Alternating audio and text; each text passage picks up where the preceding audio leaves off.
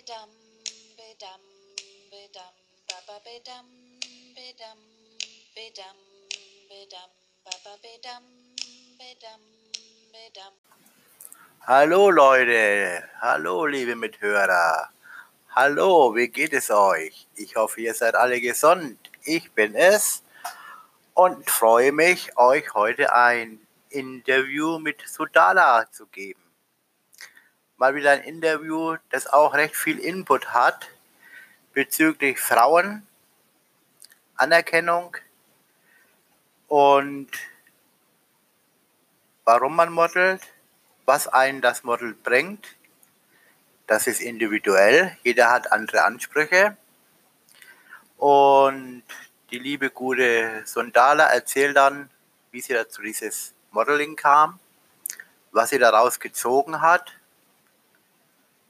Auch wieder mal eine Sache, wo es sich lohnt reinzuhören, insbesondere für Frauen, die eine Modelkarriere anstreben. Hört rein, habt Spaß und ciao.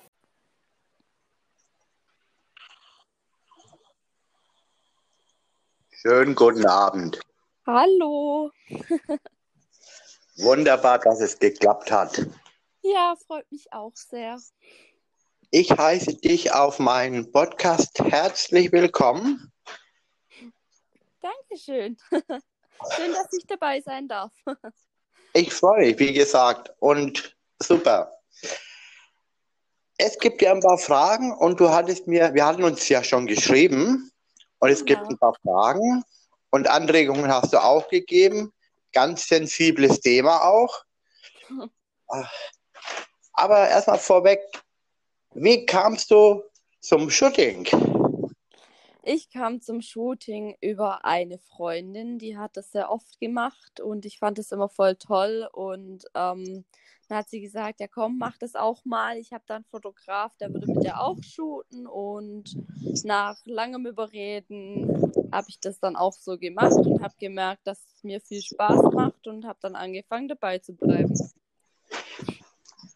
Jetzt hatte ich ja gerade noch bei Instagram deine 156 Bilder mir angeguckt. Ja, es sind zwischenzeitlich ein paar. Und da kam mir die Frage, was denkt sich ein Model dabei, wenn ein Fotograf sagt, hüpf, spring, mach eine Pirouette und man selber erstmal keinen Sinn dahinter sieht? Also meistens sind die spontanen Ideen, die einem während dem Shooting kommen, die besten, habe ich festgestellt. Äh, dementsprechend äh, mache ich da dann, solange es mit meinen ethischen Komponenten zusammenpasst, sehr gerne mit. und dementsprechend überraschend und gut sind dann stellenweise auch die Bilder. Ich finde, der Spaß ist da bei der Sache sehr wichtig und wenn man nichts ausprobiert, lernt man nichts dazu. Deswegen macht man sowas dann einfach manchmal. Ja, da sagst du was Wahres. Spontane Ideen. Das kenne ich auch. Das Shooting ist geplant und dann geht das einen ganz anderen Weg, als wie ursprünglich beabsichtigt. Genau. Das muss, das, das muss ein Virus sein. ja. Ähm, wie bereitest du dich auf ein Shooting vor? Äh, muss ich als Fotograf dir haarklein erklären, was ich vorhabe? Oder reicht das so mit Umrissen? Also ich handhab das manchmal so, dass ich sage, pass auf, ich habe die Idee. Mhm. Was kannst du einbringen? Weil man kennt ja vom Model nie den Kleiderschrank. das stimmt. Also, Und dann haben die Models ja selber noch Ideen und sagen, Mensch, man könnte das so oder so umsetzen. Wie ist das bei dir? Also das kommt ganz drauf an, mit wem ich zusammenarbeite, ob mit jemandem, mit dem ich schon öfter zusammengearbeitet habe oder noch nie oder wie auch die Harmonie ist oder wie sich beide am wohlsten fühlen. Manche planen gern alles durch, manche haben das gern locker. Ich bin da eigentlich flexibel.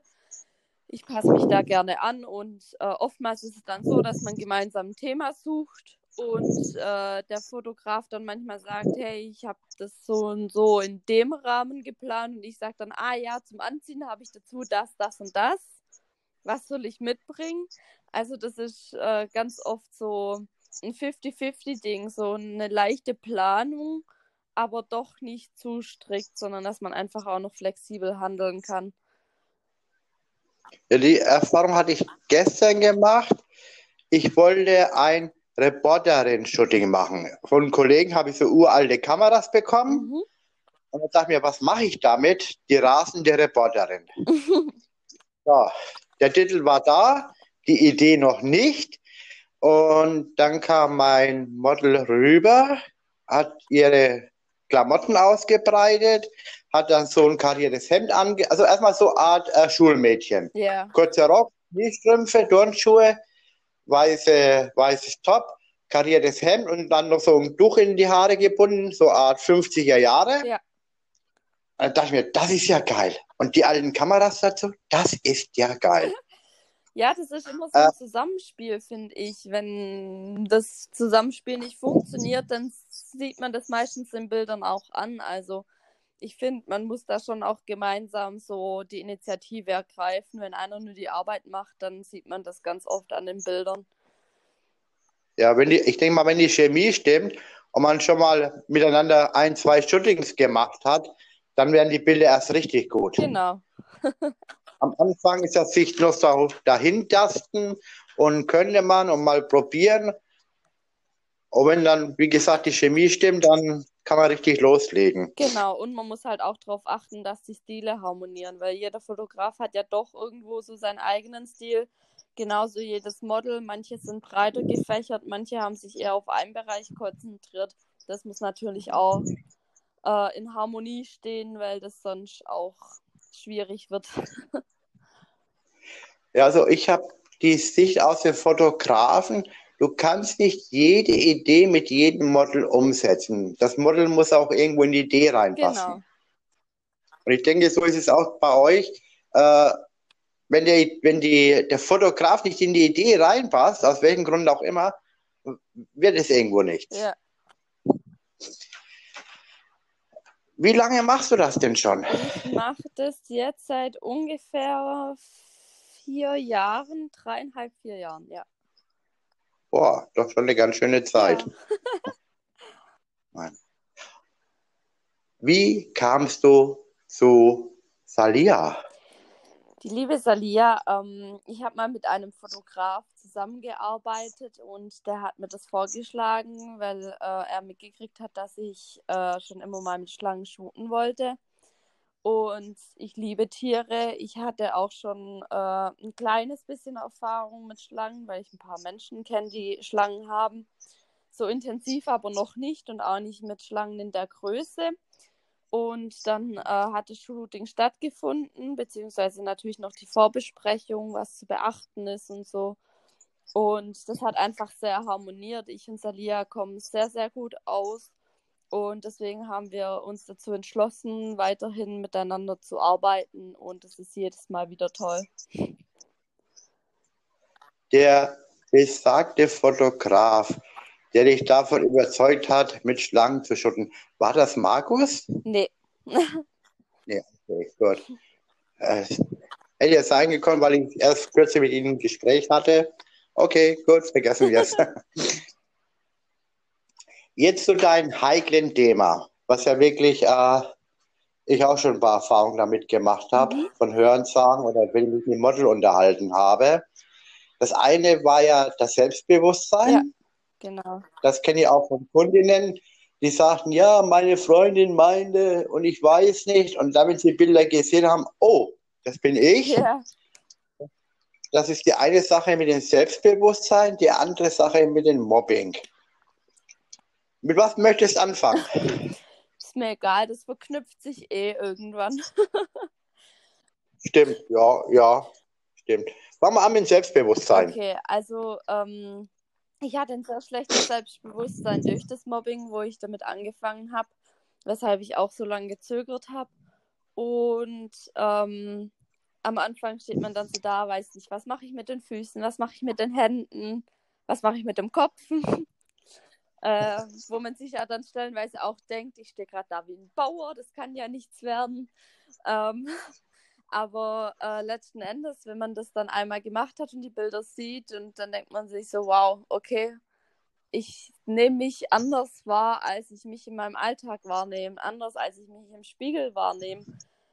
Und dazu braucht es nicht mal viel Bearbeitung oder sonst irgendwas, sondern einfach das, dieses ins richtige Licht setzen, in richtige Pose setzen, was eigentlich im Alltag manchmal unbewusst sogar passiert, dass man sich in eine bestimmte Pose stellt, die einfach schön ist, dass man einfach auch wieder eine ganz andere Sichtweise, ein ganz anderes Empfinden für sich selber bekommt und es wird auch von Shooting zu Shooting mehr. Also man bekommt da auch einfach das Selbstbewusstsein, sich mal hinzustellen und zu sagen, ja, ich möchte das jetzt machen oder ja, ich sehe gut aus und ich bin gut so, wie ich bin. Egal welche Körpermaße ich habe, egal ob ich jetzt eher curvy bin oder eher sehr schmal bin, das ist egal. Jede Person ist schön auf ihre eigene Art und ich finde, das kommt durch die Fotografie sehr stark raus und auch die Bilder dann von sich selber zu sehen, weil jede Person kann schön in Pose gesetzt werden. Äh, wenn ich die jetzt so verstanden habe, da gibt es ein Posing, wo du dich auf dem Bild akzeptieren kannst. Du sagst, das sieht gut aus, das sieht ist absolut top. Und dieses Posing machst du dann also auch bewusst oder unbewusst im normalen Leben. Stellenweise ja. Also ich meine, am Anfang, wenn man, am Anfang, wenn man schlechtes Selbstbewusstsein hat, weiß man ja eh erstmal nicht, wie man sich hinstellen soll. Und wenn es dann halt heißt, okay, beweg dich einfach mal. Und dann wird währenddessen geschossen. Das sind Posen, die wir im Alltag einfach machen. Unsere Psyche ruft die Posen ab, die wir im Alltag machen, in so einer Situation, wenn wir unter Druck sozusagen gesagt bekommen, was heißt Druck? Ja, das ist ja dann ein angenehmer Druck, äh, beweg dich einfach mal. Das sind dann keine neuen Posen. Jetzt, wenn man weitermacht, also so wie ich, ich habe zum Beispiel auch schon kontrollierte Posen, aber die habe ich mir jetzt zum Beispiel antrainiert oder so. Die mache ich jetzt nicht so im Alltag. Aber gerade am Anfang beim Selbstbewusstseinsaufbau sind es ganz oft die alltäglichen Posen, die man einnimmt, in denen man sich selber aber nie sieht. Okay, das war eine super Erklärung ich weiß das, es, es, ich sehe das immer als äh, Quälerei. Da steht ein Model am Set, mach mal. Die hat auch nichts in den Händen. Wenn man was in den Händen hat, dann geht es ja noch irgendwie. Aber wie du schon sagtest, was mache ich mit dem Bein, was mache ich mit den Armen, was mache ich mit dem Kopf? Ja. Ich denke, das ist irgendwo eine Folter für die Person, die dann vor der Kamera steht. Ja. Aber auch aber auch mit Anweisung gibt man meistens eher natürliche Pos äh, Positionen an.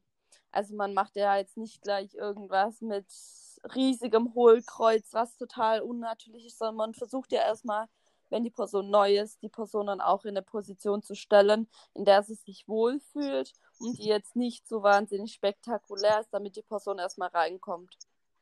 Und das ist ja auch, das, ja, das ist ja auch die natürlichen Positionen, die man im Alltag irgendwann mal irgendwie einnimmt. Ja, aber trotzdem finde ich es irgendwie, oh, ja, wie ich sagen, nicht unbequem, unangenehm, dann davor zu stehen und was zu machen. Äh, was soll ich machen? Also ich habe auch schon ganz oft Freunden einfach angeboten, dass ich gern mitkommen kann zur Unterstützung, weil das ist dann doch nochmal was anderes, wenn eine Freundin oder so sagt, hey, komm, stell dich mal so hin oder mach mal das, wie wenn das jetzt ein recht fremder oder ein ganz fremder Fotograf sagt. Also so eine Begleitperson ist da oft schon auch viel wert bei Shootings, egal ob die jetzt Erfahrung hat oder nicht, aber es ist einfach nochmal ein bekanntes, befreundetes Auge, das da mit drauf guckt und das dann vielleicht auch Kleinigkeiten schon sieht, als ungeübtes Auge. Du sagst da was ganz Wichtiges. Die Erfahrung habe ich auch gemacht. Wenn es heißt, ja, kann ich jemanden mitbringen? Ist also mein Schema so, du kannst eine Freundin mitbringen, Du kannst deine Mutter mitbringen, deine Oma, dein Opa, aber nicht dein Freund. äh, weil ein Freund, es stört irgendwo, auch wenn der im Nebenzimmer sitzt, vom Feeling her, äh, der wartet, der wartet, wann ist das Shooting zu Ende? Und bei einer Freundin, bleiben wir bei der Freundin auch, äh, die ist sehr hilfreich, die sieht es mit anderen Augen, was zum Vorteil gelangen kann. Und Mädels dann unter sich, die agieren ganz anders, als wenn jetzt nur der Fotograf und nur das Model. Ja. Also da habe ich gute Erfahrungen gemacht. Tatsächlich muss ich sagen, dass mein Freund einer von wenigen geduldeten Freunden ist bei Shootings tatsächlich. Weil äh, meiner macht mir dann die Haare zurecht oder hält einen Blitz oder schüttelt mir das Kleid zurecht, wenn es nicht richtig liegt. Also er hat da so ein bisschen Auge dafür, deswegen wird er äh, meistens von den meisten auch akzeptiert und geduldet. aber ja, es ist ganz oft so, dass dann einfach äh, die Männer sich langweilen, aber die Freundin auch nicht alleine da beim Fotoshooting lassen wollen und so. Und das ist dann natürlich schon äh, mit Druck verbunden auf das Model und äh, das ganze Team, das da zusammenarbeitet. Ja gut, ich habe dreimal schlechte Erfahrungen gemacht, als der Freund dabei war und bin da also ein bisschen angefressen. Ich hatte es auch gar nicht mal so lange her, war auch der Freund dabei, war ich angenehm überrascht. Also er war der Helferlein, er hatte hier das gehalten und das gemacht und jenes gemacht. Ich war angenehm überrascht, trotz meiner negativen Erfahrung damit. Aber im Großen und Ganzen, Freundin, immer willkommen damit. Na. Weil die freuen sich dann auch, die Mädels, wenn man ein paar Bilder gemeinsam macht und der Freundinnen sind noch ja. nette Bilder dabei. Das stimmt. äh, dann hast du was ganz Extremes gesagt, ja. Mobbing. Also ich kann generell nicht verstehen, warum man jemanden mobben tut die Zeit da aufzubringen, die Ideen da aufzubringen, jemanden zu mobben, also ein bisschen was Besseres ja, anzufangen. nee, also Mob Mobbing war in meinem Leben ein recht großes Thema. Also von der ersten Klasse an bis zum Ende der achten Klasse wurde ich oh. intensivst gemobbt. Ähm, habe dadurch auch bestimmte Zeit, vor allem in der Pubertät, wo eh so viel äh, Hormonumschwung ist, auch depressive Phasen bekommen. Äh, ich wurde bedroht, ich wurde an der Wand hochgedrückt, ich, äh, es gab Schmierereien über mich auf Mädchenklo mit Polizeieinsatz. Ähm, und ja, letzten Endes habe ich dann doch äh, die Reife hat dann einen großen Vorteil gebracht im Laufe der Schullaufbahn. Also das hat man wirklich gemerkt, weil Ende 8. Klasse war fertig und dann war ich Klassensprecherin und fast Schulsprecherin. Das heißt, so schlimm kann ich ja nicht gewesen sein. Aber Richtig, ähm, ja. Ja, ja das, das ist immer noch ein Thema, das einfach zu wenig angesprochen wird in der Gesellschaft. Insgesamt, ich studiere soziale Arbeit, das heißt, ich beschäftige mich auch viel damit. Und äh, aber gerade in solchen Momenten sind Shootings einfach gut. Ich habe auch schon äh, ein Shooting mit einem jüngeren Mädchen gehabt. Die war damals zwölf. Das ist jetzt ein, zwei Jährchen her. Oh Und oh Gottle, ja. die war auch stark mit Mobbing behaftet. Und ich habe mit ihr das Shooting zusammen gemacht, weil sie so ein bisschen zu mir aufgesehen hat. Und sie hat dadurch wieder ganz neuen Lebensmut und Lebensfreude gewonnen gehabt, was mir dann auch echt das Herz erwärmt hat. Und ihre Familie hat sich dann auch bei mir bedankt. Das ist, ist von einer Familienfreundin von uns, äh, die, die Enkelin gewesen. Und das war dann schon schön. Also es, ich kann es nur, ich finde, es macht einfach was mit einem, wenn man gerade in solchen harten Mobbing-Zeiten sich einfach vor die Kamera stellt mit Leuten, die Ahnung davon haben und einfach mal sieht, wie schön man eigentlich ist. Egal, ob das jetzt Mobbing wegen Aussehen ist oder wegen anderen Gründen, das ist ganz egal. Das tut einfach immer gut. Da hast du natürlich eine schöne Sache vollbracht, die unbezahlbar ist und auch selber man wirklich Freude dran hat, wenn man jemanden hat ja, aufbauen können. Genau. Ja. Ich habe das ab und zu bei meinen Kids gesehen, äh, wenn wir durch die Stadt gehen, oh, guck mal, oh, guck mal, dann nehme ich mir die natürlich zur ja. Brust. Ja. Sag, ey, was machst du da für ein Mist? Das muss doch gar nicht sein. Überleg mal, Punkt, Punkt, mhm. Punkt. Na? Äh, also, ich kann nicht in den Kopf von solchen Leuten gucken, was sie sich dabei denken. Ja. Ja, ich habe auch ähm, oftmals dann einfach Kinder in Schutz genommen, bei denen ich das mitgekriegt habe, obwohl ich ja selber an einer nicht so optimalen Position war. Aber äh, vor allem auch jetzt im Job merke ich eigentlich wieder, wie wichtig das ist, darauf zu achten und da was dagegen zu tun und dagegen vorzugehen. Und auch, äh, ich muss auch ganz ehrlich sagen, ich wurde auch von der Polizei im Stich gelassen, weil ich bin da hingegangen und dann hieß es, ja, du musst ja irgendwas gemacht haben, dass die. Und das war einfach der Punkt, wo ich gesagt habe, wow, okay, also man sucht bei den Opfern die Schuld, dass die Mobber bestimmte Dinge tun. Wo ich mich dann mit den Leuten versöhnt hatte und mit denen gefragt und die dann irgendwann mal gefragt habe, hey Leute, wieso? Wieso habt ihr das so gemacht? Wieso habt ihr das so gehandelt? Dann hieß es von den meisten, ich weiß es nicht. Die konnten mir diese Frage, warum, welchen Grund die hatten, nicht beantworten. Und das ist oft so. Ja, das glaube ich ungesehen. Das glaube ich ungesehen. Na, also, nee.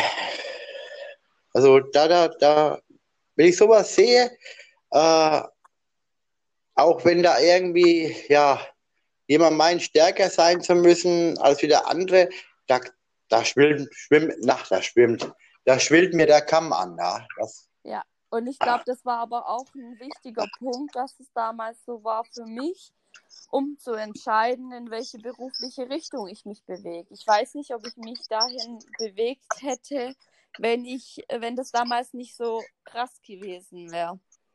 Weil das hat, das hat das ausgelöst, dass ich dann zuerst Junior-Jugendbegleiterin war, dann war ich Trainerin von der Tanzgarde und so hat sich das aufgebaut. Und dann habe ich einfach in die soziale Schiene reingefunden und ich glaube nicht, dass es ohne das so geworden wäre.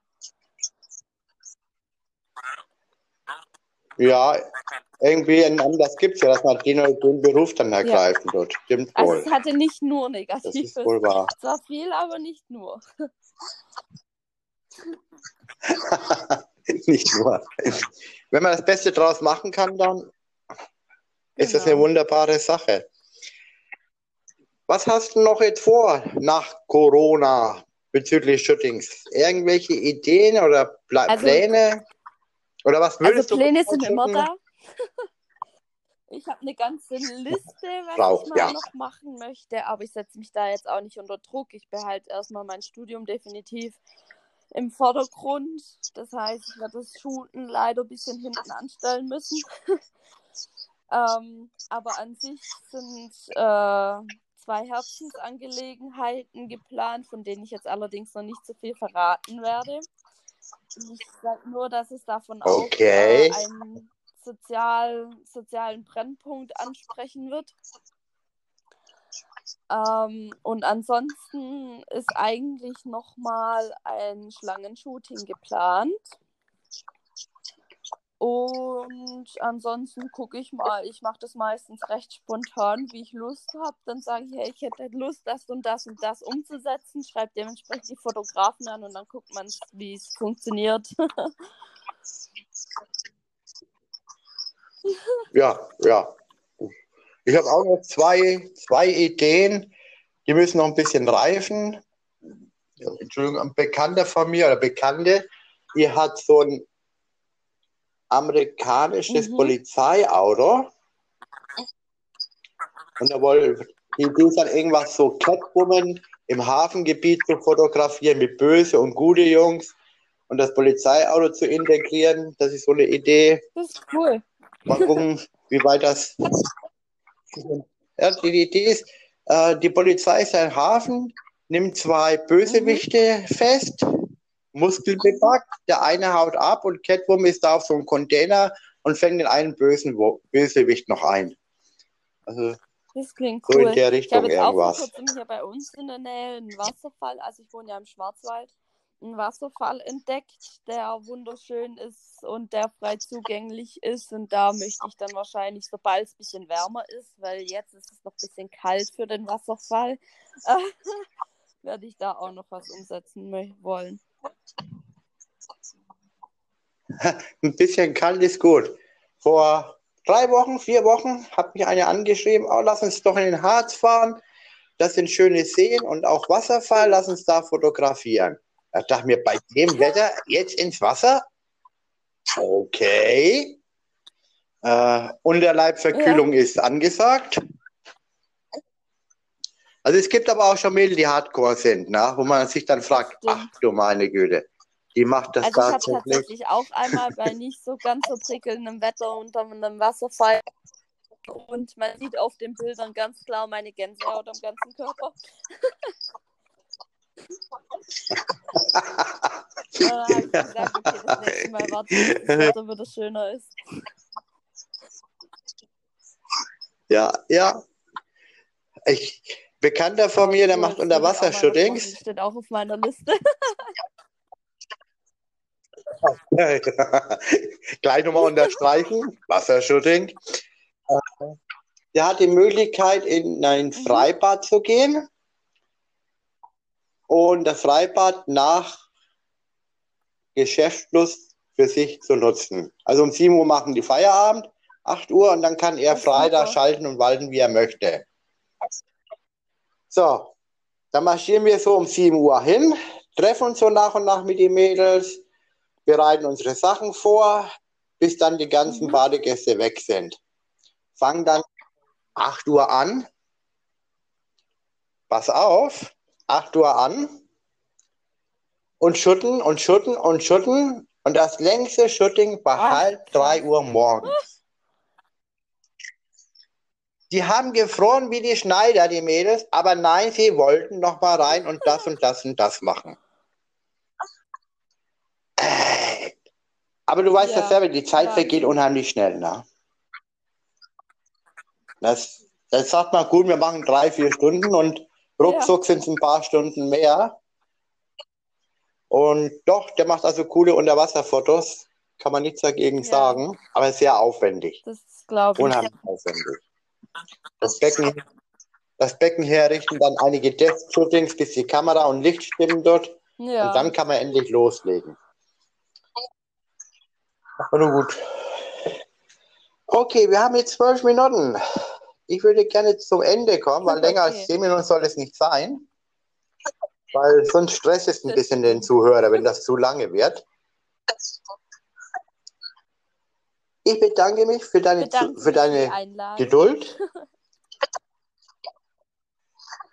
Und ich denke, wir hatten einen super Input gehabt. Vielleicht mobilisiert das tatsächlich mal ein paar Leute, drüber Genau. nachzudenken, was Ziel. machen.